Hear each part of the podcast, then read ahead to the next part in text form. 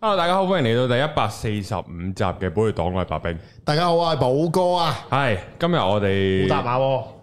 好大馬之餘係， 其其實應該係今個台呢、個台嘅第一次嘅。係即係嗱，我哋講騙局就好多，講咗一百四十五集啦，係啦，然後講騙局講到啲苦主同埋啲前員工都抱頭咧，都可以話第一次，係啦，可能太新鮮啦，即係我哋係之前嗰啲就冇咁新鮮，講翻以前嗰係啲，係咁今次新鮮啦，咁啊阿寶哥要講下個由來啊，好由來係咩咧？咁啊上集其實就講到呢個 lazy marketing 啊嘛，係啊就係你嘅封面。係封面 嗰度。 我個係你嘅我個師中學弟我個中學師弟啊，係啊，中學師弟，OK，啊咁 啊即，刻秒喎我見到佢哋，誒你都唔係好喺人呢，間咩學校 嚟咩嘅？學校？唔係係咁咧，我就即係我就咁我就好有好感興趣，咁我潛入咗呢個 Facebook 有個苦主群喎。係咁跟住就即係誒一路去尋幽探秘啊，睇下有冇多啲嗯 information 啦、一邊即係都想踢爆多啲呢啲嘢啊嘛。咁跟住咧就 遇到入邊有呢個群入邊嘅朋友咧，就咦有有有 DM 我喎，咁啊問啦，喂，你係咪邊個邊個啊？咁我哋都邀請，喂，可唔可以上嚟傾下偈啊？ D M 你，佢問你你係咪寶哥啊咁定？因為咧，我就個人好光明正大你嘅，用所以返我用翻我自己個樣喺入邊嘅，哦係啊哦。係嚇咁所以咁我唔係用報嗰樣啦，咁但係因為我都好想知嘛，係係啊咁可能都咁啱我哋都有聽眾聽過或者知道我哋邊個啦，係啊咁所以就想上嚟，就咁我邀請佢哋上嚟，喂，不如講多啲內情啦，即係係我覺得誒。呃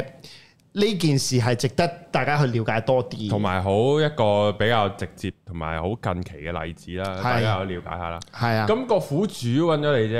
係啊咁點解又會有個前員工咁樣嘅？因為大家都傾下傾下偈，咁就開始的都了解咗。係係啊，咁因為喂有其他人都想上嚟，喂一齊講下呢件事，因為哦我諗多啲唔同嘅角度去睇到一件事啊。好係啊，咁個既然係得錢嘅啫，即係發現間公司係有問題啊。嗯，係啊，咁啊，所以即係更加多用一個 insider 嘅身份嚟去講多啲係入邊嘅嘢，好，咁我哋使唔使逐個介紹係下？介紹下，先啦。我哋有好前前員工啊，Sly。係喂，hello hello hello，系啊，同埋有诶、我哋有兩位副主，係啊，兩我位啊哋首诶有阿錦仔，係 Hello，啦，同埋有 Oscar 嘅， Hello，大家好。係啊大家都好斯文啊，係大家好先問，係啦，咁放唔啊知得㗎 呢度，係有幾多憤怒嘅，我哋一齊轟出嚟就得㗎啦。係啦，咁我哋诶同下錦仔傾偈先係啦啊，因為咧就啊可以我哋個案情咧重即係重組。重組。重組就係一開頭係點樣認識到呢個 marketing 公司嘅咧？誒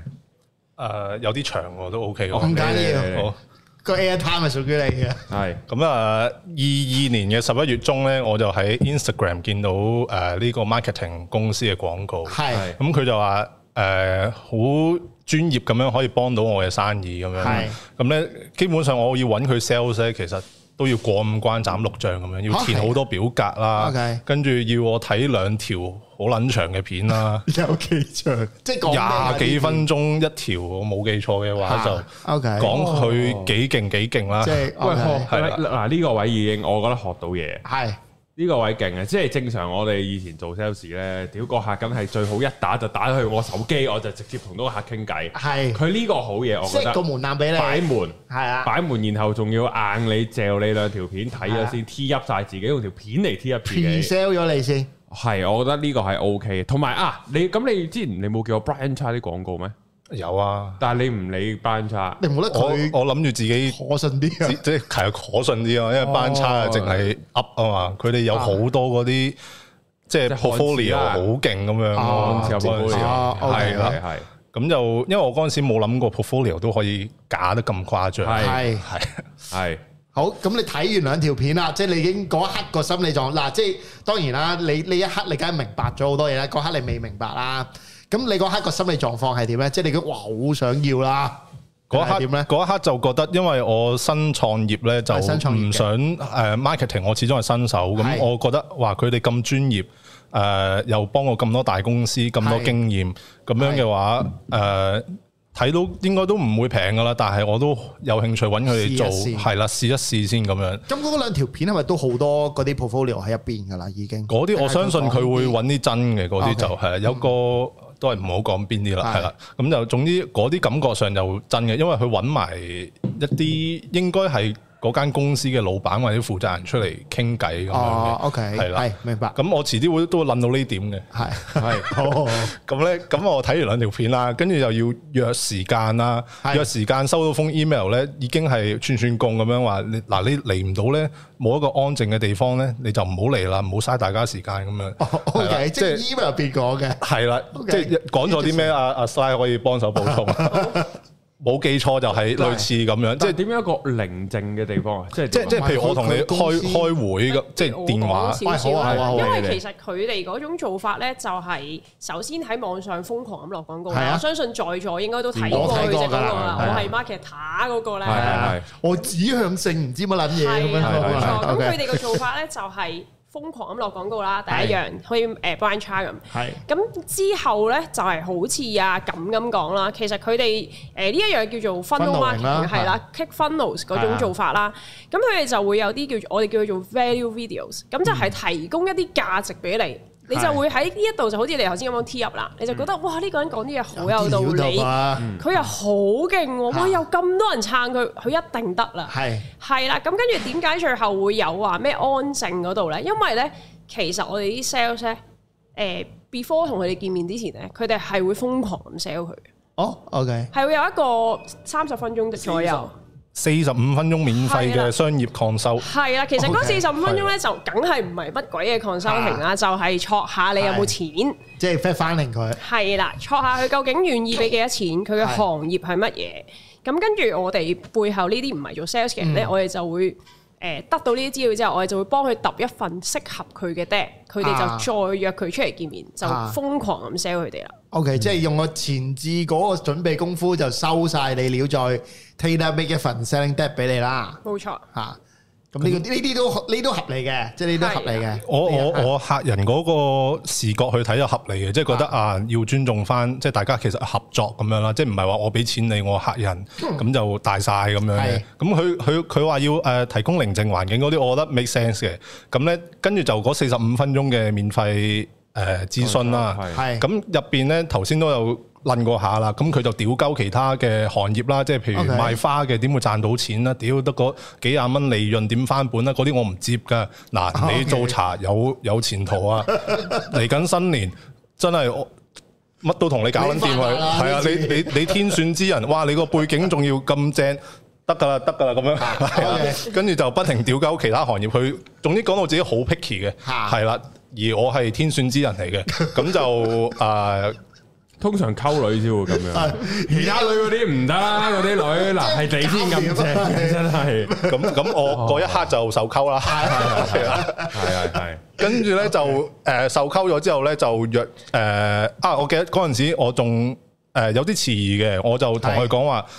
聽完你咁樣講嘅話，我會想遲啲先揾你喎，因為我想揼靚我自己個網站先。誒誒誒，咁啊誒誒 係啊，跟住誒，唔使嘅，其實唔使。唉，你咁樣咪戇鳩咯，你咁樣揾唔到錢噶。同你講啦，我哋揼咗個 landing page 就夠噶啦，咁樣。咁咧你就只要有一個黃牌產品，啊係咁樣咧就揼咗個 landing page，唔使搞網站冇人睇嘅咁樣啊。咁咧我就我本身已經請咗公司幫我揼網站，係咁我都走去同間公司講各自先。 OK，收俾你我。我我我個 domain 我個 domain 要用喺其他地方。 OK 係因為我 domain 幾靚，咁就攞嚟做 landing page 個 domain 啦，咁就嗰邊都都都冇阻止唔到我啦，係嗰啊。邊收幾錢啊？本身嗰邊就三千八百蚊誒嗰啲嘛平好多嘅，嗰邊就正規 公司嚟， OK，係啦。哇！跟呢住個係呢個係連個嚇，我都係正正常常幫人搭，我只係想正正經經咁做生意係啊，啫。咁樣都俾人打 張單，係啊 OK， Oh 陰 my 公 god。跟住咧就十一月尾咧，我就上咗佢 office 嗰度啦，尖沙咀。係咁我就誒感覺帶係話個 office 嘅感覺啊 office 幾靚啊啦，就事事正正啦。我就特登帶埋我一個讀 marketing 嘅朋友係去上去聽下，因為我真係唔識，咁就叫再佢揾打鬥，聽下佢講嘢有冇有冇龍料有有冇有冇有文有路咁樣啊啦。係咁上到去，我記得有好多 figure 啦，有好多誒獎項啦係，跟住有誒呃 gym room 添嘅，啊好似有 party room 咁樣嘅一個室，跟住有有出面有一個 open area，有啲員工喺度做緊嘢，咁啊佢就帶咗我入去一間比較都幾大嘅一個會議室。 meeting room 係啦，跟住就開始誒 sell 啦，係咁就誒俾我睇佢幫我啲咩嘢客人做啦，係係啦，即係攞嗰啲咩獎啊，佢同我講話小米都係揾佢哋做嘅，係咁就嗰一刻就 OK 冇冇冇太放上心嚇啦，跟住咧就誒俾過嗰啲，我有 send 過俾你睇嗰個係 portfolio，個入邊 deck 有百幾頁嘅一啲大公司係名。好多啦，係啦，咁就即係馬莎拉蒂都喺入邊，咁我就係濕晒 啦。係即係我嘅茶葉就等於茶葉界嘅馬斯拉提，屌同 level 咁樣，哇！真 係濕晒啦，跟住就跟住就佢就 sell 誒，可唔可以講嗰啲公司名會唔會賴嘢㗎？咩講 Maserati？Oh 唔係唔冇嘢係，佢真係佢個客咁樣嗰個唔得，你哋就剪咗佢咯，諗一諗。誒唔講啦，由佢咯。有佢唔重要，總可之以有唔有接嘅。有一個產品，佢就揾咗一個城中名人去代言。哦，係啦係啦，咁就佢同我講話呢個客咧，我哋用係大咪概好肥嗰個名人啊？啊哦，係呢排啊，成日上都都報紙㗎嘛都都算肥係啊嘅非都。禮嗰個啊， 唔係啊，有條友作咗歌俾佢 嗰作個，作作歌咁嘅又作到歌 咧，有條友係啦，唔知有冇作歌俾佢嗰個，是但 啦，係啊，唉冇所謂，係嗰個咧冇之後發咧新聞價值佢，係但啊嗰個係個重點係咁咁佢就同我講話，我幫呢間公司咧就落咗四萬蚊廣告，係我幫佢哋翻咗，我我冇記錯，應該佢係噏咗七百零萬、八百萬呢個數翻嚟 嘅。哇咁我嗰陣時，我同我朋友都話，咁你有個名人加持，係咁就梗係勁啦。咁樣係咁，但係我哋就唔會揾呢啲明星，我係哋係啦。咁誒，佢就話，我想所以咧吐。槽一句，不過你講翻先，所以咧，佢跟住咧嗰個可唔可以開名㗎？其實，總你之個講 sales 個 sales 啦，唉，我唔想開名啊。係係啦，個 sales 咧即就係仆街一號，仆街一號，係啦，光頭一號就啊就其實佢都即係我哋都講呢間公司，其實講埋光頭啫都。係唔緊要啊，得㗎啦，都唔緊要係我驚係舐嘢因為唔撚使驚啊，唔使屌驚 咁啊，光頭一號又同我講話，誒係㗎，所以咧我唔會向你哋保證翻到幾百萬，但係我可以同你講五六十萬輕鬆。基本基本事，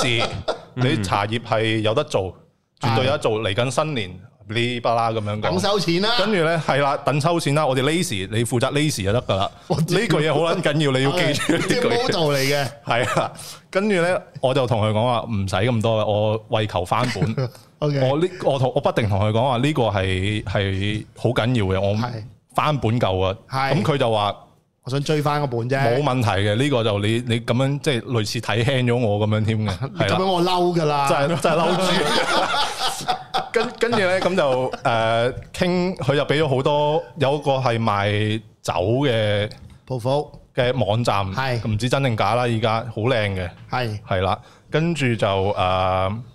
總之後尾就落咗答啦我。咁佢就開咗誒、一份 quotation 就誒、主要包含三樣工作啦，服務啦。三個服務第一就係幫我揼個好靚嘅 landing page 啦。 OK 第二佢就係、話好靚啫，當時啊係嘛當時啦，但係你最後覺得你收到嗰個 landing page 靚唔靚啊？我咁啱中咗 Covid，我都執到我仆街啊！你 我不停要執，因為佢打嗰、個，佢俾我嗰個網站係錯漏百出，啲排版亂嚟，啲係相四張正方形嘅相放埋一齊，但係其實係一張正方形，一張又大啲，一張又細啲。總之好唔整齊，，總之你望落去覺得係小學生功課嘅一個網站啦 OK 錯別字一大堆啦，俾唔到錢啦，跟住我啲價產品嘅價錢係錯啦，嚇產品相係東歪西斜啦，跟住入邊有汽水罐啦，跟住我想買嘢， 哎呀我後悔想撳走我個 shopping cart 入邊啲嘢嚇撳唔撚到啦，嚇想俾錢啊又俾唔撚到啦，我想睇我入咗啲咩我 shopping cart 又睇唔撚到啦，總之。總之我都唔知我做緊啲咩，咁你你話靚唔靚？好靚啊！咁你應該睇到好靚嗰個網頁，唔係佢哋 寫嘅，啊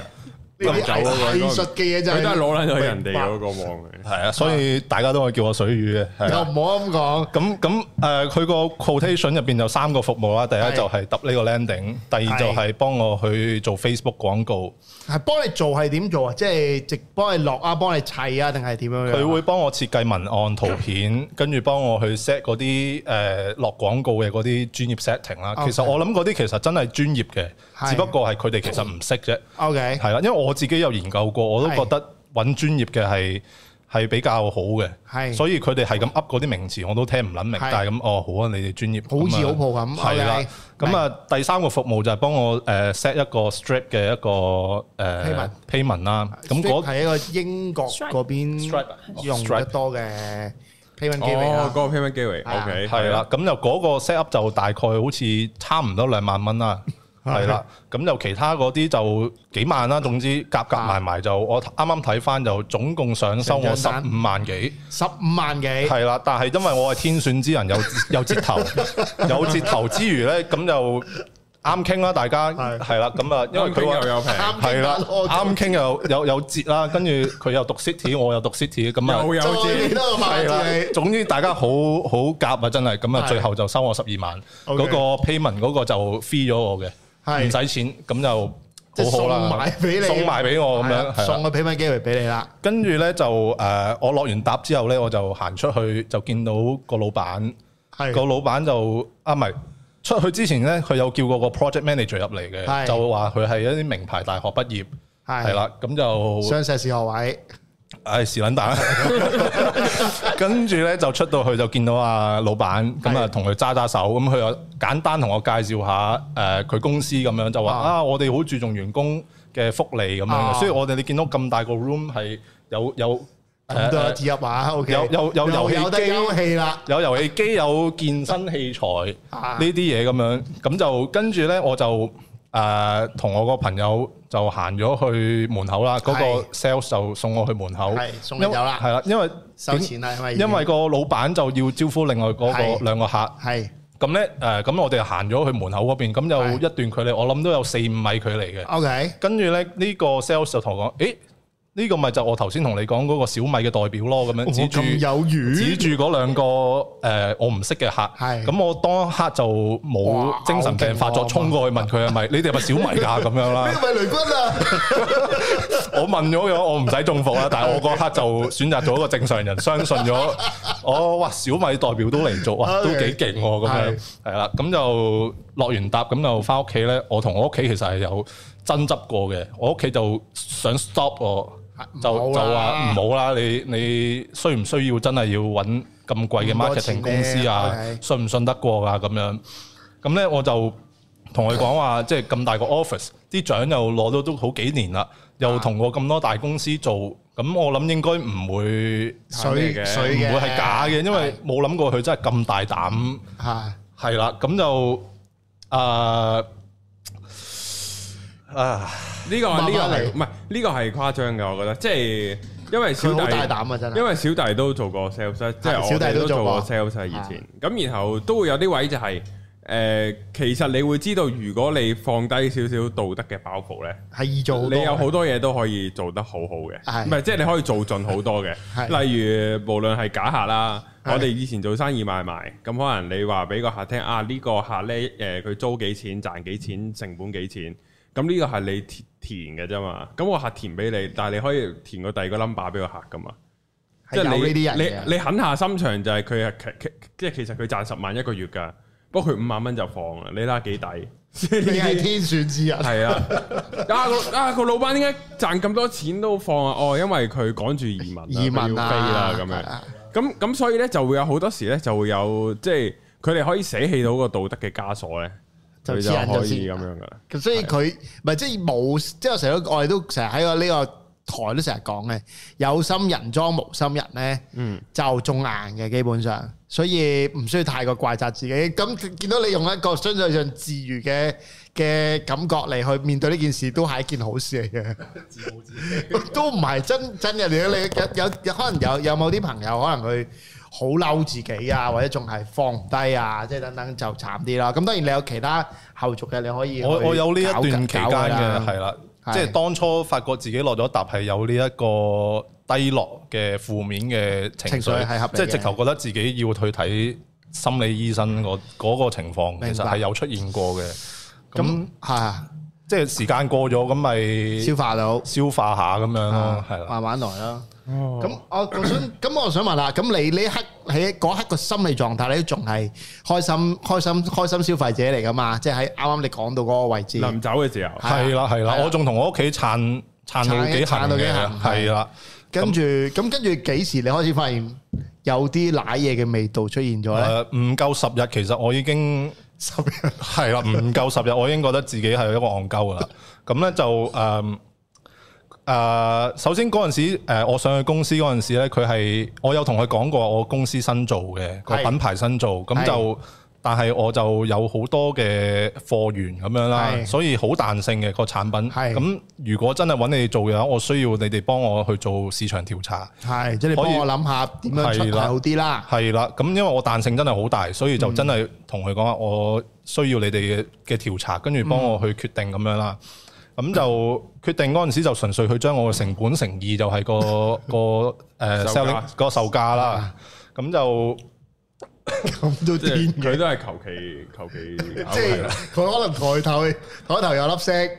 咁一扎，啊二哦，係成二啦，佢都係夠嚟，同埋唔係佢 又佢都，唉，我唔知，即係佢誠意又唔係話即係錯唔錯嘅，唉都冇乜質素，不過都打起是但，佢都係求其噶啦。 啊佢都冇乜乜信你係啦。總總之總之，你話佢有冇調查？咁我絕對相信佢哋係冇嘅。同埋你都要係啊，其實個重點唔係話你成二定成三啊嘛，你都要睇下個市場。我發生緊係啊啲咩即事？係五十 gram 茶葉、一百 gram 茶葉，佢有咩茶，佢有出產地喺邊度，靚唔靚？咁人哋賣幾錢？屌，咁你都要有個 reference，都要知㗎。係冇呢回即係佢鳩你事，絕對係冇呢回事噶啦係，係啦。咁咧就誒俾錢之前咧，我特登有問過嗰個 sales 就話誒問佢知唔知咩 EMF 咁樣嗰個咩中小型哦誒小企 EMF 中小嗰費份嗰個分定係係啦，即係落廣告就可以 EMF 有個 E 分主要冇分定冇記錯咧，主要係貨。如果你推廣去大中華區，你係可以 can 翻啲錢嘅。係啦係啦，我記撈熟啲得我記得係係嗰個規格，即係佢個規矩啦。其實係我應該 apply 唔到嘅。係啊但係我 apply 唔到嗰啊陣時我就問佢，因為我後尾睇到唔知邊個網就話改咗少少規矩，嚇香港賣都可以睇到。咁我唔肯定，我就問嗰個 sales，嚇佢就話我幫你問一問啦咁樣。跟住隔一陣之後就話，誒問咗啦，可以㗎咁樣。嚇跟住我同佢講話，係咪要用公司銀行戶口先至可以做㗎咁樣？跟住佢就話：我唔使啊，你依家用個人入住嚟先，跟住遲啲再用誒、呃公司數，即係等我組織下先。你呢一刻用你嘅個人銀行戶口過數俾我，係等你個公司銀行戶口出咗之後呢，再喺嗰度轉翻筆數入嚟，我俾翻依家我你俾我嘅錢，你 get 唔 get 哦到？Ờ, ，get 到 get 到有 get 到有啲混亂啦，我 OK 講嘅到係啦。總之就係話誒，佢嘅意思應該就係講我係大股東，我可以代表我公司出住呢條數先嘅係，係啦。咁就呢個係一個伏筆啦，因為個故事都有啲長嘅。Ờ, OK。總之佢後尾係失晒憶，佢講嘅所有嘢都唔記得晒，呢個其中一樣嚟嘅。好啦，跟住咧，我幾時可以覺得中伏咧？就係誒唔使十日啦，因為我要揾佢哋咧就忙緊啦，永遠。係跟住就唔得閒啦，因為要新年聖誕好好好忙啊好好近啊兩個節日，所以佢哋好忙啦。跟住呢咧，個可以講少少，係因為請當時 佢哋誒 sales 去做嘢咧，其實佢哋係有 mark 住幾個節日嘅，係即係譬如十月開始 sell 到嘅客咧，我哋全部都叫佢聖誕推到前出聖。誕啦。咁跟住去到佢係新年嘅話咧，因為上年嘅聖誕同新年係真係好近嘅，咁所以我哋基本上真係全部客都係堆喺同一個 po- 嚇同一個時時間間去做，但係呢一個位咧就係、誒、其中一個係好唔專業嘅做法，係即係 suppose 你知道你公司有咁多人，你係唔應該接嗰啲客翻嚟噶嘛？嚇，因為你會爆係啦，即係爆譬如計你㗎嘛可能係會同個客講，喂，我哋已經接唔到啦，我哋啊我哋個 timeline 係去到幾時幾時，咁係佢哋係冇 manage 到呢樣嘢，然後到最後係我哋下邊其他員工爆啦，跟住啊我哋話你你唔好再收啦，你再收我哋真係做唔到，真係啊反晒 台，好彩佢唔好彩佢唔識咁做咋。啊係啊如啦果佢識咁做咧，啊咁就唔止俾呢個數啊！哎唔好意思啊，我哋咧啲同事已經敷晒啦，就吓打咁我咪講唔切新年出有個特別誒嘅 plan 俾但你。係但係如果同你咁有緣，又冇理由拖你手踭㗎，加多唔皮唔啊係！因為我幫佢你哋打咧尖啊係癲到可能十二月頭接個客都同個客講係可以十十二月廿幾號出㗎。係啊，冇係啊錯，我就係呢個例子真啦。係好趕住收錢咯，佢哋都係啊，因為佢哋覺得如果唔同個客講聖誕演出咧，佢哋收唔到錢。啊，咁佢哋就廿日得㗎啦，你俾廿日我哋，我哋由 product 相幫你開始影，由誒、呃全部嘢幫你寫，你咩都唔使做㗎。你 lazy 得㗎啦。係啊，誒係啦，你就負責諗下個包裝就得㗎啦。總之 Okay 我哋幫你搞晒啦咁樣。 OK，即係總之 sales 就總之天天花龍鳳到黐緊線啦。咁我佢翻阿阿阿阿鑑度先，阿阿鑑錦度先，啊係啦係啊，咁咧就揾唔到佢啦。我呢度特登 mark 低咗嘅，有好多經常性發生嘅事係咩咧？就係、我揾佢，跟住佢同我講啊，忙緊，我六點打俾你，嚇跟住咁我冇就打啦 O K。一等咧就八九點，啊咁我同我佢屋有企打翻俾你係啦，但係我我六點就真係喺度等，因為啊當時依然係重視呢個 project，咁係就真係唔想熱喺鍋餐上嘅晚係廳，一即係樣我啦唔想喺餐廳或者條街度聽佢嘅電話，我要哦咁你都好認真真係，要一個寧靜嘅環境啊嘛。入咗 anchor 咗呢件事， 跟住咧就後尾就出咗個網站，出咗啲誒呃文案咁樣啦，咁就錯漏百出啦。頭先都提過下啦，即係同埋啲錯別字係多到離譜嘅。即係口渴個渴同埋飲水個渴係一個口字邊一一個三個點水三點嘛啊水，係咁佢哋唔識唔咁可能緊要啦。鬼鬼妹仔係啦，可能嗰個負責嗰個人係鬼妹仔。嚇，跟住誒，我做普洱茶有分生同熟嘅，係咁咧生嗰啲咧，我哋就叫佢做生普。係咁佢哋咧就唔知係咪太中意日本咁樣咧，係就叫咗佢做三 浦。三就係即一係二三三浦，之狼嗰個三號，佢就無春馬，佢就幫我 sell 三浦。 或者係我 sample。我嗰陣時我就問佢啊，我想問咧三浦係咩意思啊？咁因為我咁啱我真係即你唔問翻佢轉係頭啊，因為我真係冇諗過佢哋會做一個咁樣嘅聯想錯唔誤。到我我以為係三浦係一個形容茶嘅一個狀形容態詞，，而你係啦學才疏學淺，係啦，咁跟住佢就類似係誒，唔係你咩咩咩事啊咁樣跟住我話，哦，你係咪想講山普啊咁樣？跟住佢哋就先知自己柒咗啦。都都難但打幾 係層。但係咧，佢哋應該係入咗腦啦呢個三 浦，因為咧之後誒登上網站嗰個名啦，我哋之後傾佢哋都係 keep 住三浦三浦你三有浦， 冇諗過 嚟緊個品牌真係叫做三號？誒有得諗 啊，錯有錯在呢個名又好似 O K 三浦三浦係啊， O K 啊，我覺得咁樣佢哋會食攞返個 credit，字咁樣佢哋會攞 credit 又嘅。係靠佢哋做先做到噶，佢諗到呢個咁好嘅名，都係因為我 我哋連個拍個 product 個名都俾佢諗埋啊， 黐埋係線，啊，直頭成個茶葉行業俾佢哋顛覆啊！顛覆咗係。好，跟住咧就誒、呃，總之揾唔到人啦。跟住我話要做啲咩，佢都話講唔切啦，係因為就嗰個時間問題啦係。咁就好似頭先阿 Slide 所講，我都心諗屌咁你你冇撚接啦咁樣。你錢係俾撚咗啦，咪咯，跟住咧我就我記得有一次我同嗰個 sales 咧就傾電話啦，嚇咁我就問佢係咪你哋公司人手唔夠啊？嚇係啦，太忙，需要做到啲嘢一劈嘢咁樣啊。嚇咁佢就起降，佢就類似係話：你唔好詆毀我公司啲人啊！ 佢哋好勤力咁做。哦，咁我有愛啊嗰刻就係心諗，咁你哋唔係忙嘅話，即係你哋無能嘅咯喎，即係即係。我本身都諗住俾人我我俾咗個下台你階你，屌你你自己又走嚟屌翻我，啊你唔好你唔好鬧我公司咩詆毀佢咁樣，佢哋好辛苦啊咁樣。係咁我就拗晒頭啦，跟住就個網站咧，佢哋我知道佢哋依家成日用我個網站去 sell 客嘅，就同同人哋講話幫我賺咗好多錢七位數每個月，which is 我唔知啦，係啦，我自己唔知嘅。咁佢哋可能知道有啲嘢我唔知，我我係唉我唔知啊屌！咁咧就誒、呃但係嗰個網站咧就係、我嗰陣時咁啱中咗 covid，係病到撲街，跟住就要同佢要教翻佢三浦唔係一樣嘢 嚟嘅，我啲叫山浦啊！誒、口渴個渴係係三點 à? 水啊嘅，你有跟冇住讀小學啊？屌你老味！有有有一大張，即係我嗰陣時我個 WhatsApp 係因為成個 WhatsApp 佢哋會開一個 WhatsApp group 係嘅，入邊得我一個人，跟住同埋有一堆員工好 pro 噶嘛佢哋，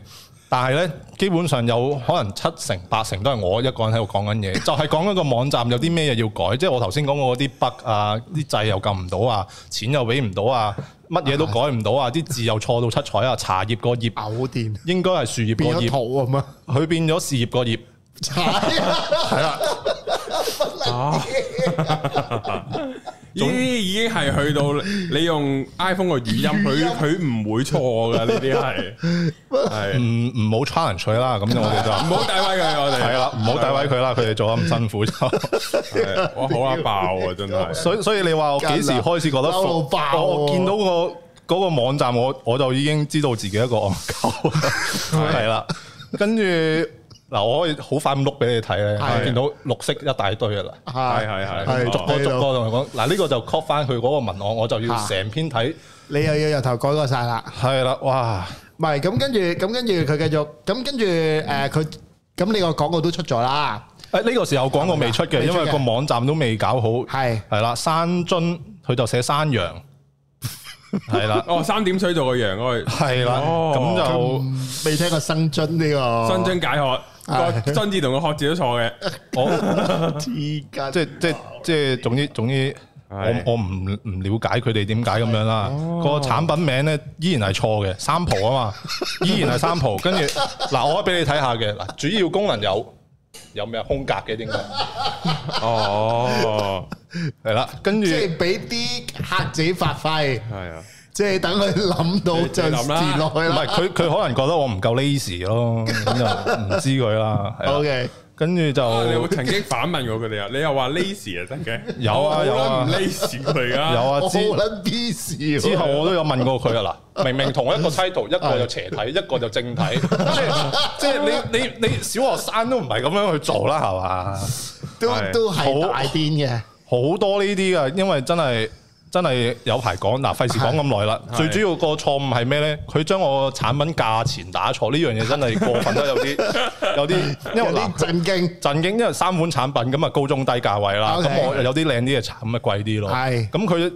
亂鳩咁打個嗰個價錢，最貴嗰個茶佢就賣最平嘅價錢，係而嗰個價錢係連我成本都圍唔翻嘅。係咁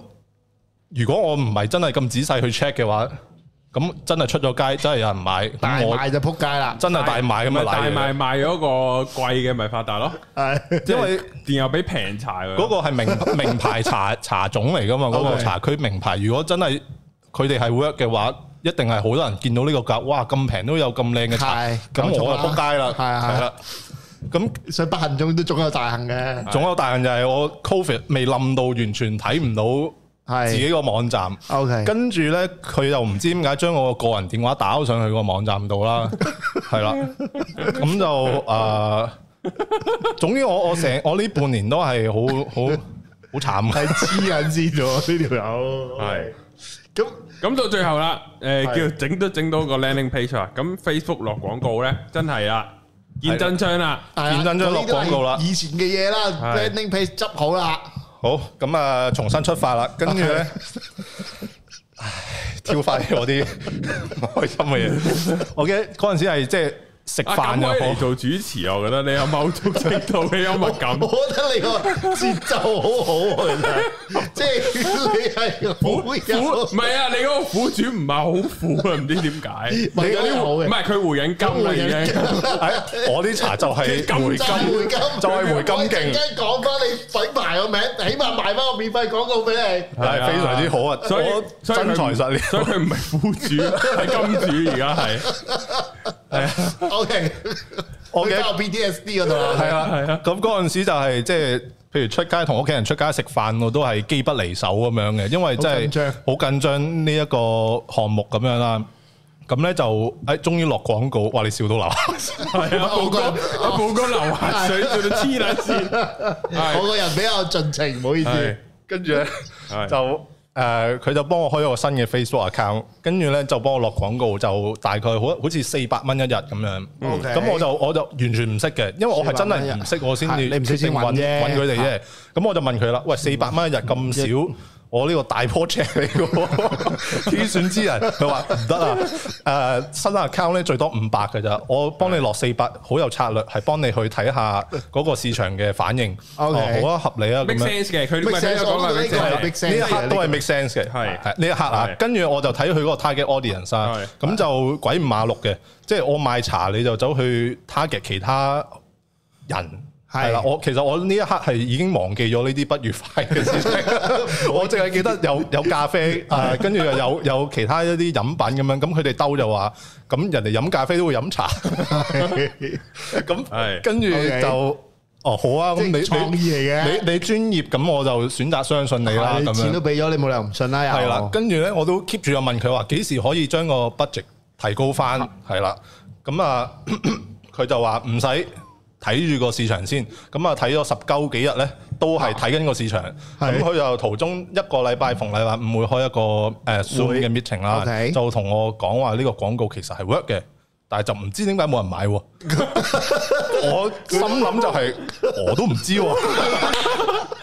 到手上係成功 嘅，不過唔知點解死咗。我我我唔知佢咪 expect 我俾個答案 佢，我好簡單嘅，因為唉你 因為冇人俾錢啊，少我唔知，總之呢個 project manager 就誒問咗好多問題啊，問翻你好多問題。即係即係唔知點解冇人買 喎，個個廣告係 work 㗎嗱，你睇下嗱嗰嗰啲。跟住答咗一大堆嗰啲 term 嗰啲有咩 A B C，總之好多嗰 啲嗰啲嗰啲嗰 Click-through rate 啲啊係啊，但係佢 impression 哋全部係啊用英文 like 個英文啊個字頭去做。 conversion 啊係點啊？佢噏咗好多呢啲 term 出嚟，我都唔知佢噏乜柒。總之佢話係得，我就話好啊 OK，係。但係永遠每一個 meeting 都係話啊，但係就係唔知點解冇人買，佢哋係有撳落去嗰個 shopping cart 嗰度嘅。咁我都唔適應佢咁，哦咁啊誒，你哋會諗住點樣處理㗎咁樣？誒，繼續我哋會繼續觀察呢個市場嘅係嘅反應先嘅咁係樣。咁我我記得我問佢，咁你哋會唔會調一調你哋嗰個 target audience 咁樣？跟住我話誒，呃我哋會觀察下呢一個個反應先。依家係啱㗎啦，即係你賣普洱，我 sell 俾啲想飲綠茶嘅人係正常嘅，因為佢哋都係中意飲茶。咁我就心諗，唉，好啦，咁即係我冇理由係咁同你拗 㗎我都冇撚用啊啦。咁咧就啊、直到有一次開會咧，咁就我又爆炸啦問！冇嘅，我好禮貌嘅，你都 Okay 你都 feel 到啦，我都感受到係啦。咁咧就誒，佢、就話。誒有個客喎咁樣，因為我嗰陣時我同佢探討緊呢個議題，就係點解我冇客，啊 係啦，咁佢哋都唔知點解，但嗯係突然之間咧，嗰、個 project manager 同我講話，誒啊咁睇下有個客啦 咁樣。多掂啊啦個廣告 啊！咁我嗰陣時就好撚開心啦，我仲 Yes，我仲同終於我都屋企人講 啦，突破到啦，係啦，就因為我屋企係咁話，即係冇晒質疑錢，啦，係啦，咁但係我就話哦，要啲時間去觀察下個創新係嗰要時間個係嘅。啦，我都有有人買，即係有人入去啊嘅，但我都唔知 點解，我講翻一模一樣嘅嘢啦，因為我真係解釋唔到點解冇人買，明白跟住我就好好好開心同我屋企人講，有啦，就有啦，誒開始有成績啦咁嗯樣，咁我屋企人戥我開心啦。啱啊，但係我自己諗諗下又好撚唔對路啦，係即係個廣告抌咁多錢就冇人買，嗯，係啦。咁我因為 Facebook 佢有個後台嘅 app 可以睇到有嗰啲嗰啲成點樣嚟績啊嘅，係啦。咁咧就冇反應，依然係 OK 講緊話冇客買。冇喎，咁我就問個 project manager 點嚟嘅？點解嗰個 app 冇反應嘅咁樣，佢話佢就答我話哦，因為 Facebook 個 app 有 delay 㗎咁啊樣，咁 OK 所以就你唔會睇到住㗎咁樣，咁我就哦好啊好啊，咁啊相信住佢先啦，咁我就入咗去我網站後台，就見到佢一個 direct 嘅一個個入嚟我網 Direct 站 link 一個 direct link 嚟嘅，咁我就 search 下咩意思啦，即係原來係直接打我個網址入係 copy and 嚟， paste 啦即係 paste 係啦，而直接 click 唔嚟嘅啊係經我個廣告入嚟嘅，咁點解咧？呢件事就有啲搞笑啦，即係我廣告咁出色都冇人去買，但係有人竟然知道我呢個網站，直接撳入去，跟住好快手買咗個產品。啊！我見到嗰個有個電郵地址，咁我試下 Google 啦。誒，咁似嗰個 project manager 個老婆嘅咧，咁樣。咁我嗰刻咧，我就冇出聲住先嘅，我就。誒、呃問佢哋，誒、你哋會唔會係你哋公司內部嘅人想氹我開心啊？係咪你哋買㗎？咁唔係啦，梗係 係啦。跟住咧，我就諗諗下，我就話啊，不如試下同佢哋講，係我誒啲、親戚買啦咁樣，我就打。哦，揾到啦！我揾到邊個係買家啦？原來係我個阿媽個朋友個女買噶咁樣。跟住呢個 project manager 覆咗一句 OK，唔認。跟住就後尾我先至，後尾我先至再去打俾個 sales 同佢講話，喂，發生咗一件咁樣嘅事，係係咪你哋公司嘅 policy 嚟噶？即係個廣告唔掂，就要買翻就件就嘢，自己去買，佢就唔認。跟住話啊，冇理由喎，等我問下佢先。跟住咧後尾就哦，因為佢嗰排屋企誒，呃佢都真係好 頸渴。誒呃係咯，類似，總之佢屋企有啲事，佢就誒、心水不寧，係啦，好似話佢屋企生小朋友，啊咁啊心水不寧，就叫我唔好煩住佢啦呢排，係啦，即係變咗我煩住佢啦，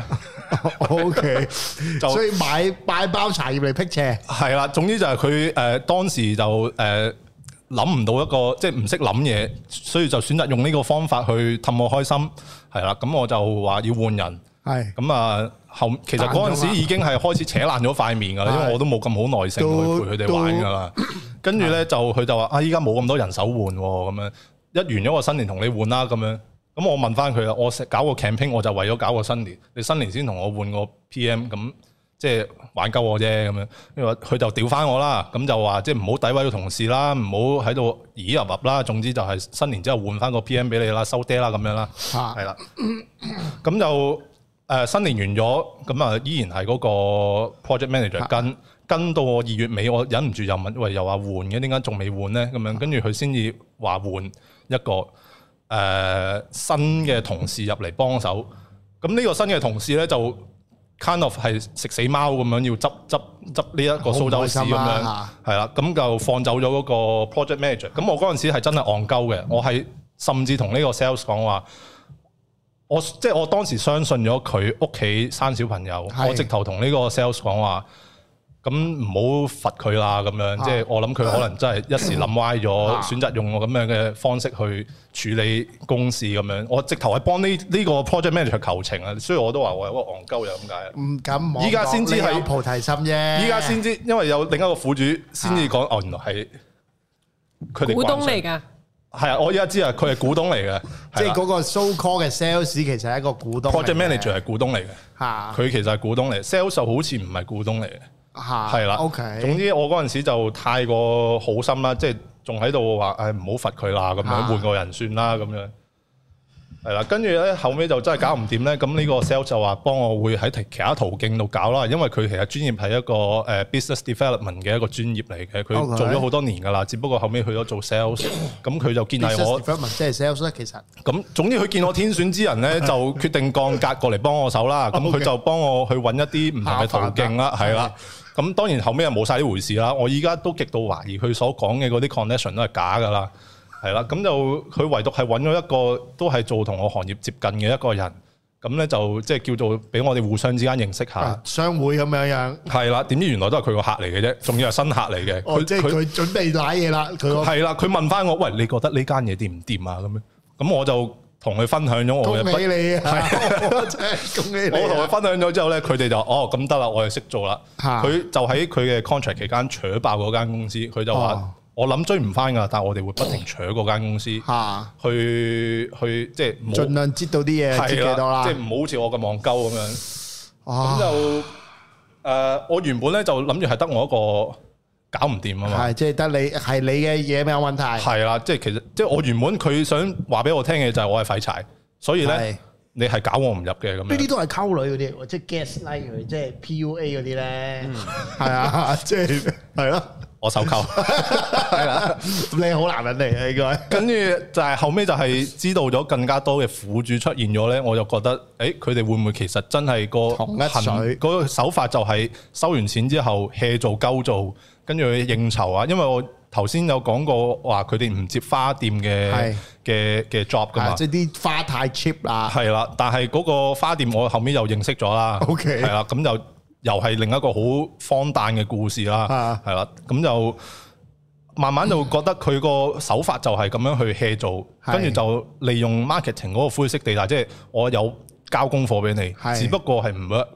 咁唔係 work 你吹我唔漲，係就冇辦法啦咁樣。係係呢排就 揭有更加多人揭發咗佢哋原來當初 sell 我個 portfolio 係假，而我當初我我頭先有講過，我同我屋企人嘈，我係因為個 portfolio，因為佢嘅獎項而相信佢，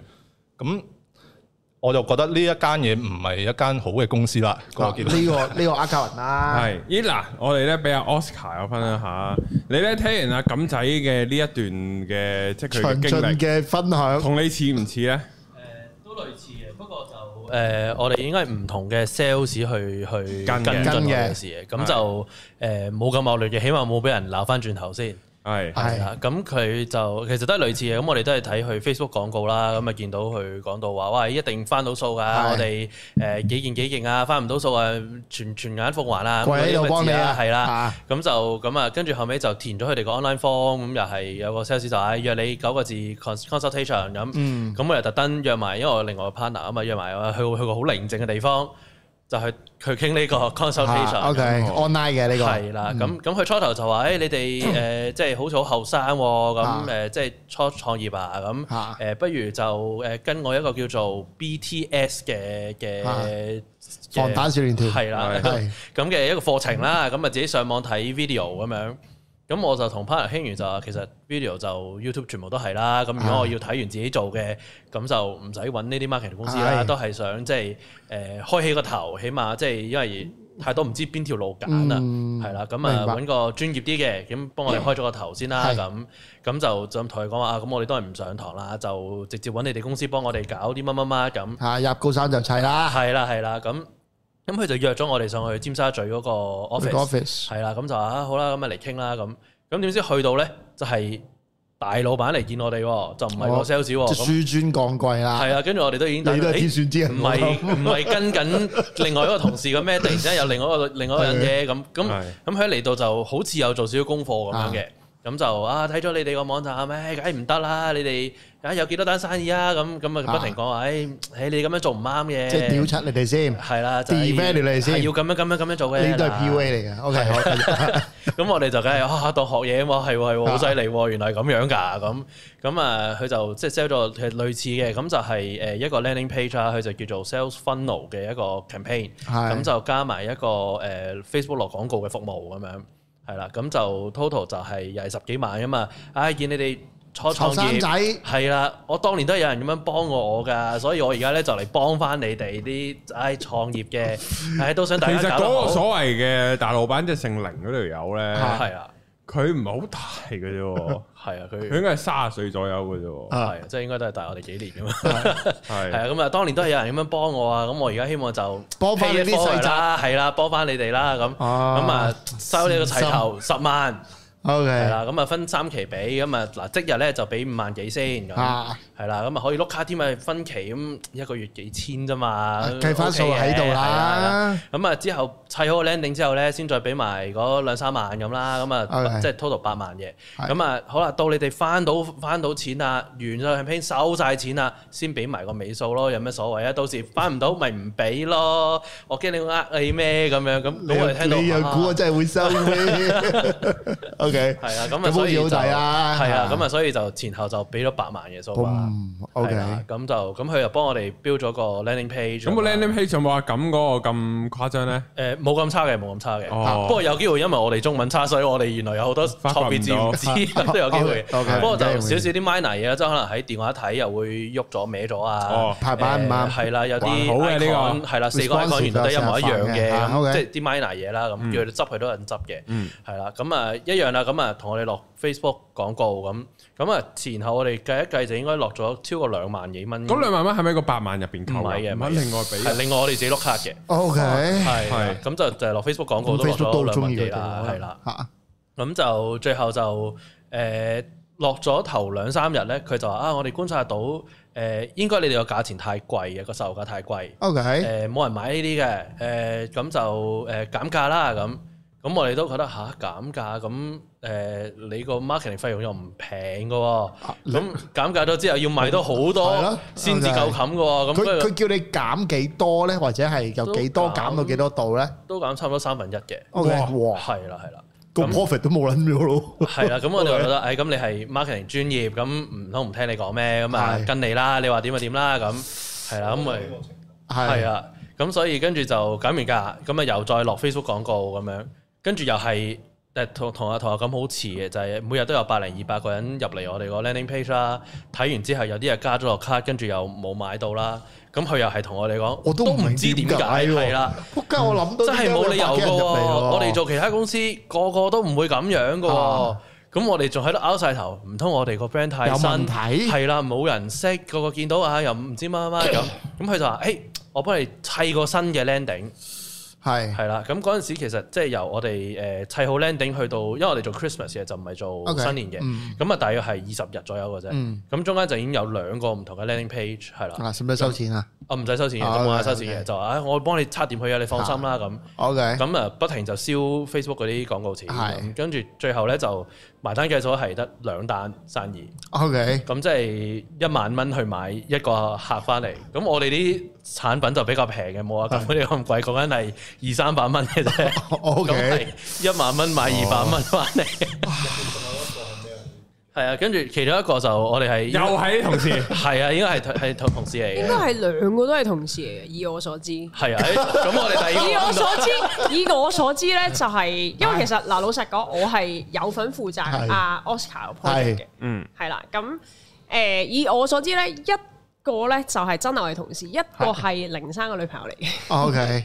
都哦哦，係啦。咁所以其實都係得我哋同事。啊，食口煙先，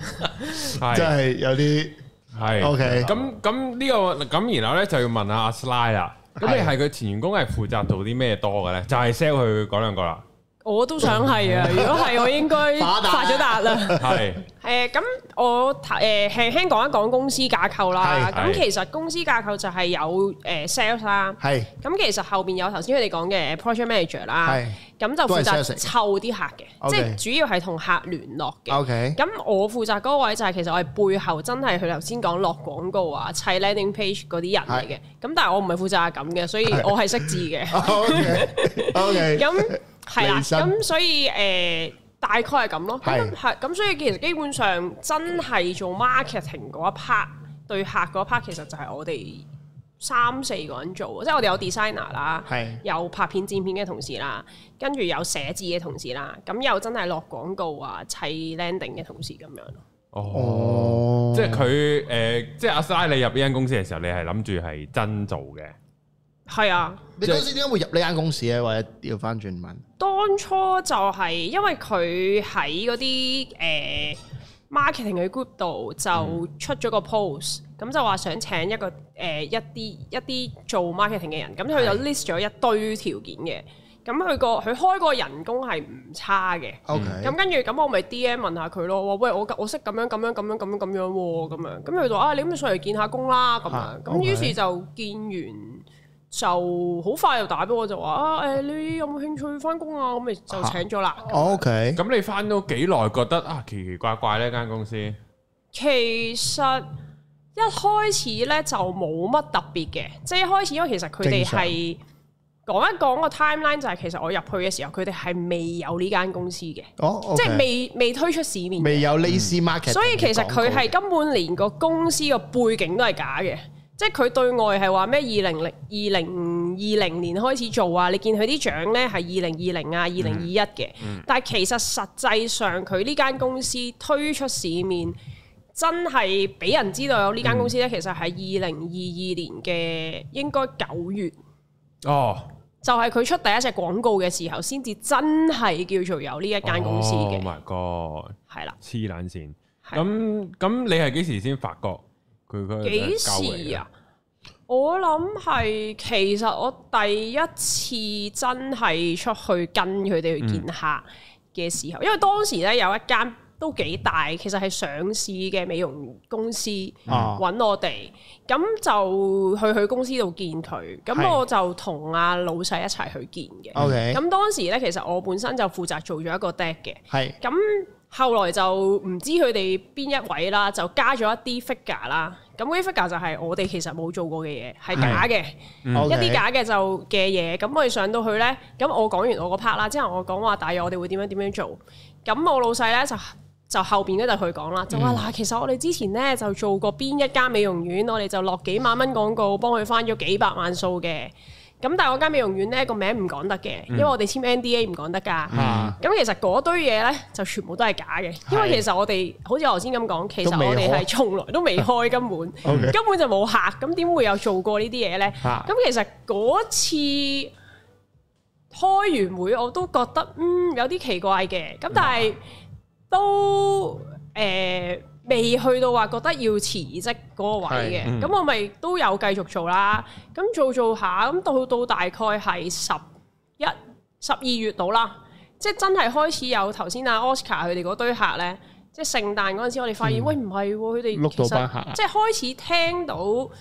啲，因為初初初初有啲 project 咧，就係由佢頭先 Oscar 講嗰個 BTS，其實 BTS 係一個教人開網店嘅課程嚟嘅。 OK 咁佢嗰度有啲客咧，其實真係後來話啊，我都係睇完片我自己唔掂，我都係想揾人幫我。咁嗰度零零星星係有啲細客嘅，係咁我哋初初都係湊嗰啲就嗰細啲客客。咁所以其實係冇經過 sales 嗰個過程嘅，咁、就冇去到十幾廿萬嘅。咁嗰啲客我哋就 keep 住可能幫佢起翻個網店咁樣。咁嗰度其實我哋未開始覺得好有問題。咁去到真係十二月發現，喂原來哇你應承人哋翻幾百萬數㗎，喂大佬，跟住即係譬如 Oscar 嗰個 case 咧，我哋係。曾經有計過，咁我記得嗰陣時有問過 Oscar 究竟有幾多 stock 噶嘛，跟住我哋話吓，其實你賣晒都俾唔翻嗰個 market 錢喎。其實係好啱啱好啊嘅，不過諗住，唉，開咗個頭，起碼好過我哋自己搞一個月都唔知有冇幾幾幾個生意咁樣。明嘅係。啊，係啦。即係所以當中我哋有幾個正常嘅，即係都離開咗㗎啦。咁係我哋有幾個正常嘅同事都發現其吹實，到好撚大喎，即係因為最後受罪嗰個我哋啊嘛，係我哋做唔到嘢，PM 嚟鬧我哋啊，sales 俾客鬧又嚟鬧我哋啊，點解你用唔到㗎？係啦。咁我哋話喂，唔係我應承佢幾百萬嘅啊喎，我又冇錢袋，咁點解我要留喺度幫手一齊呃人咧？係咁所以就過咗聖誕，其實就已經決定要走㗎嘛。係咁喺嗰個嗰啲佢哋嗰啲啲 sales 係咪好富貴啊？我想問啊，誒呃係咪好富貴啊？即係譬如咁，佢都譬如佢哋每人都又開咗八萬蚊單，又十萬蚊單咁，但係就唔知佢哋袋幾多 commission 嘅。我你就唔知嘅啊實際係唔知嘅，但係係公司好似我聽翻嚟就大約每一個月新客嗰個收入係大約百零萬咁樣嘅，哦，即係每一個月十零個客咯，一個月。係啦，嗯，因為有啲客呢係可以簽到四五十萬都有嘅，我哦聽過。哇，難你啊喺 Facebook 都有個話咩俾咗廿幾啦，哦係啊，廿其實幾係都唔正常，即係誒頭先佢講有個名人加持嗰個，以我所知係都應該唔止廿幾嘅，嚇。係啦，因為佢嗰啲揾到，即係佢揾到一個名人，佢又可以再喺度舐舐舐大啲啊！而家揾咗佢做代言啊，又收一一浸啊嘛！屌，如果嗰個人係可以可可以 call 到幾球嘅生意，佢個代言就唔係呢個位啦，Mirror 都請撚到啦，屌！係咯，翻幾球嘢，不如揾 Mira 啦。咁誒，基金其實因為嗰陣時佢好鋪天蓋地噶嘛，嗰啲即係佢哋嗰個 Online mar- marketing online marketing。嗰陣時你有冇份砌呢嚿嘢㗎？即係條誒片係咪都片嗰啲其實大家有誒，因為其實佢成個 marketing 嗰個公司嘅誒原型呢，係來自一間澳洲嘅公司嘅，其實係連啲片啊、website 啊係抄嘅講嘅所有內容都係抄佢哋嘅。嚇， 係啦，咁其實啊咧最好笑係咧，我哋嗰陣時砌完個網站啦，嗰間原型公司 send email 俾我哋話，Why do you copy my website？ 哦 OK。係啊跟住仲話要約我哋傾 call 啊，點解你誒 why why do you copy my 啊 website 咁樣？跟住之後就咁誒、呃我嗰陣時就冇份誒、呃 Facebook 嗰個廣告我冇份做嘅，哦，係啦，哇！我我我誒冇啊，勁啊，唔係勁啊，但係唔係我㗎，覺得即係其實誒佢嗰個 Facebook 廣告就冇乜特別技巧嘅，即係你肯俾用錢用錢去做轟啊都會啫做嘛到呢個係啊即係同廣告嘅啊 Brian Chai 一樣咯 Brian Chai 一樣啊，係啊。都係唔係，其實到最後咧係可以可以梳理翻咧，其實嗰個中嗰、個核即心係個核心喺邊啊？就係、因為你係喺 Facebook 度睇到佢廣告，係啊，然後佢說服翻你或者佢 sell 翻你喺 Facebook 度落廣告，係啊，你其實已經 closing 咗自己噶啦嚇。因為呢間公司就係勁咯，揾到我，係咁我咪就係覺得呢間公司都可以好似揾到我咁揾到其他揾到其他客客去啦幫我個生意咯，係嘛？誒呃呢一樣嘢 sell 我嗰個人 exactly 有講過同一番説話，哦 Yeah 佢就係話我已經我有我潛質我係真啊我係哋佢佢勁佢勁佢就係話佢好撚勁，點解咧？即係佢唔勁，我點會揾到佢啊？係佢我點會肯又睇片又填 form 填咗？因為咧，我記得係之後仲要填一個好長嘅 form，即係要講話背景，嚇講話誒你嘅預誒預期 fact。find 你啊嘛，其實總總之係俾咗錢之後有一份好長幾版嘅一個有一個 form 要我填咁樣嘅，個嗰個啊嗯 sales 都有用翻頭先你講嘅 exactly 佢話，即係我 sell 到你，所以你我哋有料啊咯，唔係你點會搞咁多嘢嚟揾我啊？咁樣嗯，系啊，呢個真係都唔知係咪好事添。突然間，我突然間覺得我我你有啲潛質嘅。我我係我唔係啊，唔係即係唔係個良心太大做唔到啊。即係等於咁樣講，即係你有把槍，把槍可以係守護自己嘅係嘢，係都可以用嚟懟冧人嘅嘢。本身嗰件事係中性嘅，係係啊。咁但係另一樣嘢，其實我諗其中就係你亦都好俾佢嗰啲 portfolio 啊嗰啲嘢去蒙到啦，即係叫做標咗個假嘅信任啦。咁係呢個位坦白講係好難防嘅，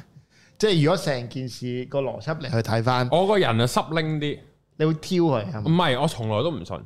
？OK，係即係咁啱關我性格事嘅啫啊。即係主要你你即係咪個個都話同 Facebook 合作？你落個廣告啊，當 Facebook 合作噶咯咁樣。即係所以我都有同 Facebook 同埋 Google 合作㗎。係啊，即係 我即係我又衰啲啊，即係我係會咁諗，係即係所即係所以佢話佢同好多大品牌，即係我咪當即係數喎，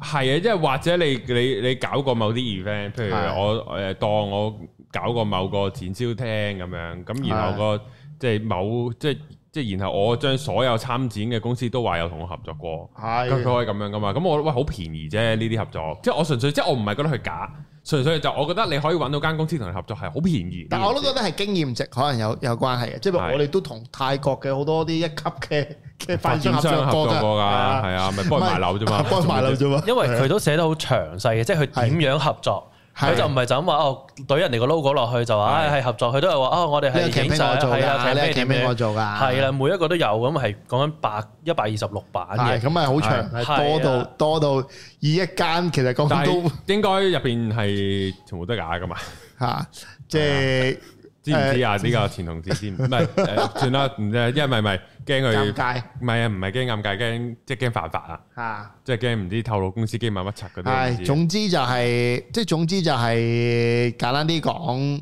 佢好多佢佢個擺門擺得好好啦，嗯，啊！但係其實都其實佢落佢出翻嗰啲電視廣告係有啲奇怪嘅，因為佢係幫人做 Facebook 噶係嘛，啊，即係我又有諗過呢樣嘢嘅。哦但我係之前都有另一個見過奇怪位我都會去偏幫下就係、咁你哋係俾嗰種即係叫做落咗一紮廣告，跟住你再做好多嘢先至賣到噶嘛。嗯咁但係你哋個 product 賣嘅時候本身係冇冇中間呢個分路噶，係咪啊？即係點啊？仆街！哦即係啊其實佢係有呢一個服務嘅， 即係因為其實咧，頭先我話點解有啲人可以去到四五十萬咧，就係、如果你要拍條片咧，就十幾萬。哦 即係一條一條講緊誒，可能分零兩分鐘嘅片，連一份稿，連一個拍攝，其實個拍攝就係好濕鳩嘅，即係喺我哋公司求求其落個綠幕，跟住啊 OK 之後可能拍半日咁樣，啊！咁嗰條片就十幾萬㗎啦。喂，我我我我識有人係買咗三十幾萬嘅 package 啊，係啊係。啊，就係嗰個話會搏命搶佢哋嗰個咯。啊，唔該介紹埋俾你食啦，係 What the fuck？你即即即好震撼到我真係，我覺得呢件事呢、個呢、個呢、個價位係勁吓呢個價位可以合作到好多，嘅，同埋你拍完條片，即係我我唔講佢製作究竟個 cost 係幾多啦，啊佢拍完條片佢放喺邊呢？其實佢都係放翻去佢佢自己網頁啫嘛你。佢條片其實有兩個用途嘅，第一就係、呃其實佢如果你俾到四五十萬，其實就 exactly copy 佢哋當初個做法，你會有一條片嘅誒、呃 Facebook 廣告，嗯跟住你會有一個 landing page，入邊會有一啲其他嘅 video，就係頭嗯先我講 value video，咁、你就會入邊提供咗一啲價值，然後就會令到人哋好想買㗎啦。咁呢個就係係佢，funnel 哋 marketing，係啦，其實佢基本哋嘅都一賣個個創啦係啦，係係啦。啊，即係唔都使咁複雜啊！咁佢嚟拍，咁我呢度租個場俾佢，開機錄音，屌你俾拍兩分鐘，我幫你剪埋啦，收拾皮你。知唔知點解我哋冇廣告啊？點解啊？我哋收得唔夠貴啊！你明唔明啊？ 哦講笑， fuck，我應啊，我哋應該賣咗年製作 啊！唉，咪即係係啊即係 fuck 即係我諗我諗我諗嗰件事係誒呢個首先好詳盡，即係我諗呢件事係係好令人我諗憤怒嘅位就係咩咧？即係第一啦，成個 marketing 界就搞彎咗啦。係啊，唔即係係即係佢搞到人哋正常做嗰啲都唔知點做落去啊。係啊，即係譬如正常做正常收緊呢個錢嘅，咁跟住一出嚟，哦，你咪即係呢 i marketing 嗯係啊咯，，係啊，即係啊，係你咪即係呢 i marketing 咯，即係啊係即係你變咗第一好影響到誒本身嘅人啦，即係簡簡單啲講就係用緊你啲 trust 嚟去嚟去燒啦，咁所以係。唉，天珠啊！呢啲真係要，唔係誒。呃但係如果嗰啲嘢係假嘅嘢咧，即係嗰啲嘢你哋 proof，即係你哋都揾到越越嚟越多嘢掘緊出嚟係假嘅嘢啦。咁呢個係都可以係去從下啲法律途徑去處理下嘅，其實真係係有有一個案例咧，會想分享下嘅，就係係其中一個苦主咧，佢點解會即係都好肯定係假咧？就係因為佢識得相入邊嗰個人嗱，就係 呢一間嗱，我唔講公司名啦，嗯但係咧嗱，呢間公司名 A 公司，但係佢配咗一張圖，呢兩個人咧係呢個苦主個朋友嚟嘅，嗯但係呢兩個人係冇呢一間公司嘅。哦，哦，即係求其 Google 揾張相啊，當係咁嗰啲 friend 又唔啊，已經係喺求度其嘅，因為佢係佢都哋有嗰自己喺個度嘅佢嗰個電台節目咁樣，好係係啊啦佢佢基本上上佢基本上將佢所有嘅心力放喺 T up 度啊嘛，因為佢喺新城度有開台噶嘛。嗯，咁但係其實新城如果你要做你要做個 DJ，其實你俾錢都啊有啲關係啦，即係好商業噶啦，係啊係。咁啊，真係只能夠講係天仙局，即係即係呢呢一種嘅局，如果你信咗佢嘅 reference，信咗佢 portfolio 咧，係你就如在身板上。即係如果調翻轉佢後邊，佢唔係 commit 咁多嘢嘅，咁佢又覺得佢 sell 唔到你啊嘛。嗯，即係如果佢唔係 commit 你依家，喂你七七位數唔得㗎啦，六位數我都肯定得嘅。咁咁如果佢冇講呢句説話，可能其實你都唔會中，嗯係啊。咁但係即係喺 sales 世界就你要打個。即係如果你你哋越知道多啲，其實成件事個內情係係點樣樣嘅時候呢，即係唔係想檢討你哋，而係我哋睇翻轉頭，其實你你會更加去去拆解到某一啲嘢咯。咁可能誒、呃唉，我都覺得係係傷嘅，即係其實呢件事係傷嘅，尤其你都唔緊要啊係初創業唔緊要啊，你哋後生嘛，係後生就有本錢撞下板咁咯，係啊，其實咩啊？我哋喺泰國都輸咗三十個啦，啊！我哋都試過，冇所謂我哋都試過，即係其實又咁講啊，呢度當傾偈分享，即係少少少少人生勉勵。係咁雖然係咩，即你係而家冇，呃但係將來會有，係咁冇做，唔係係即係誒、呃做生意嘅話咧，我諗兩位都係可能新啲，即係啱啱開始出嚟做。其實市場上唔係要完全唔信任，但係都真係你越會好有機會都會遇到騙子嘅。即係我哋嗰時去到泰國都遇到遇到，我哋都自問都唔算智力低嗰啲係啦，啊，冇關係啊，要中都要中呢都要中啊！係啊咁所以其實係喺嗰件事完咗之後，大家有冇嘢拎咧？就當然啦，你哋亦都可以從你哋嘅途徑去追討啊，或者 whatever 呢啲，我覺得係起碼你自己個心出一啖氣先，但係唔好覺得自己係孤獨嘅。即係呢個真係嘅，即係我哋如果越識得多做生意嘅朋友咧，你梗會遇到三個騙子嘅。係即係點解我可以拍到一百四十五集咧？就係都有好多騙案係發生過嘅係。所以唔使係啊驚。所以好正常嘅係鬥智嚟嘅做生意，係係啊，唔好打沉自己。咁啊，嘥你而家揾到工噶啦嘛，係嘛？定係我揾緊啊？其實誒 quit 嗰刻已經揾到啦。啊哦，咁啊掂啦。睇暗頭明，唔係即係我覺得做阿做，嘥把聲係好似唔知邊個女 DJ 把聲，係啊咩？好撚似。我都覺得有呢少少個真。係客串。要啊要啊，唔係真係唔係喎。啊，誒、其實我都有少少嘢想講哦喂嘅，好啊好啊即係因為頭先你哋講到話，譬如 marketing 個行業俾佢做衰晒啦，其其實實我都有我都少覺得好少 tips 可能想係俾翻，哎係最重要嘅嘢放喺最後係啦，因為啊因為我其實誒呃呢、一排同啲苦主傾偈，咁其實我都有啲嘢想，即係我都有可能 share 嚇 keep 住會叫佢哋啊，不如你咁咁咁啦，你咁樣啊咁。其實我係有發現有啲嘢係原來，即係因為我自己做咗好多年啦，即係其實一個有 marketing sense 嘅人，你會知道你做呢啲嘢有用，嗯佢哋、會唔知道做邊啲嘢先有用。係咁所以我覺得其實誒。呃誒、我有 mark 低咗嘅，等我諗下睇下先。好咁第一咧就係、其實誒、呃因為 marketing 教啲大家咁講啦，其實好多人可能做兩三年，幾個 friend 夾埋就話自己 agent 事㗎啦。係係啊跟住就求其擺啲 logo 落去㗎啦。係咁即係只不過係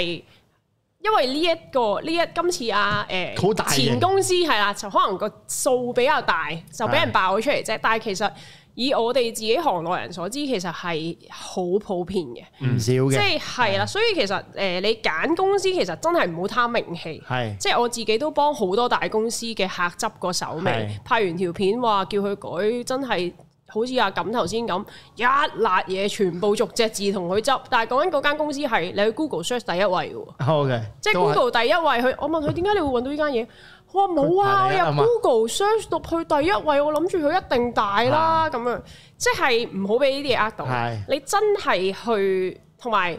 呢個係第一啦，第二就係冇人比你更了解你個 product。 product 係所以你自己一定要用心去諗咗你個行業或者你個 product 你有咩長處，之後你先去揾人幫你，嚇即係佢唔會幫你諗到你知道嘅嘢，係所以呢個係第二樣，大家一定要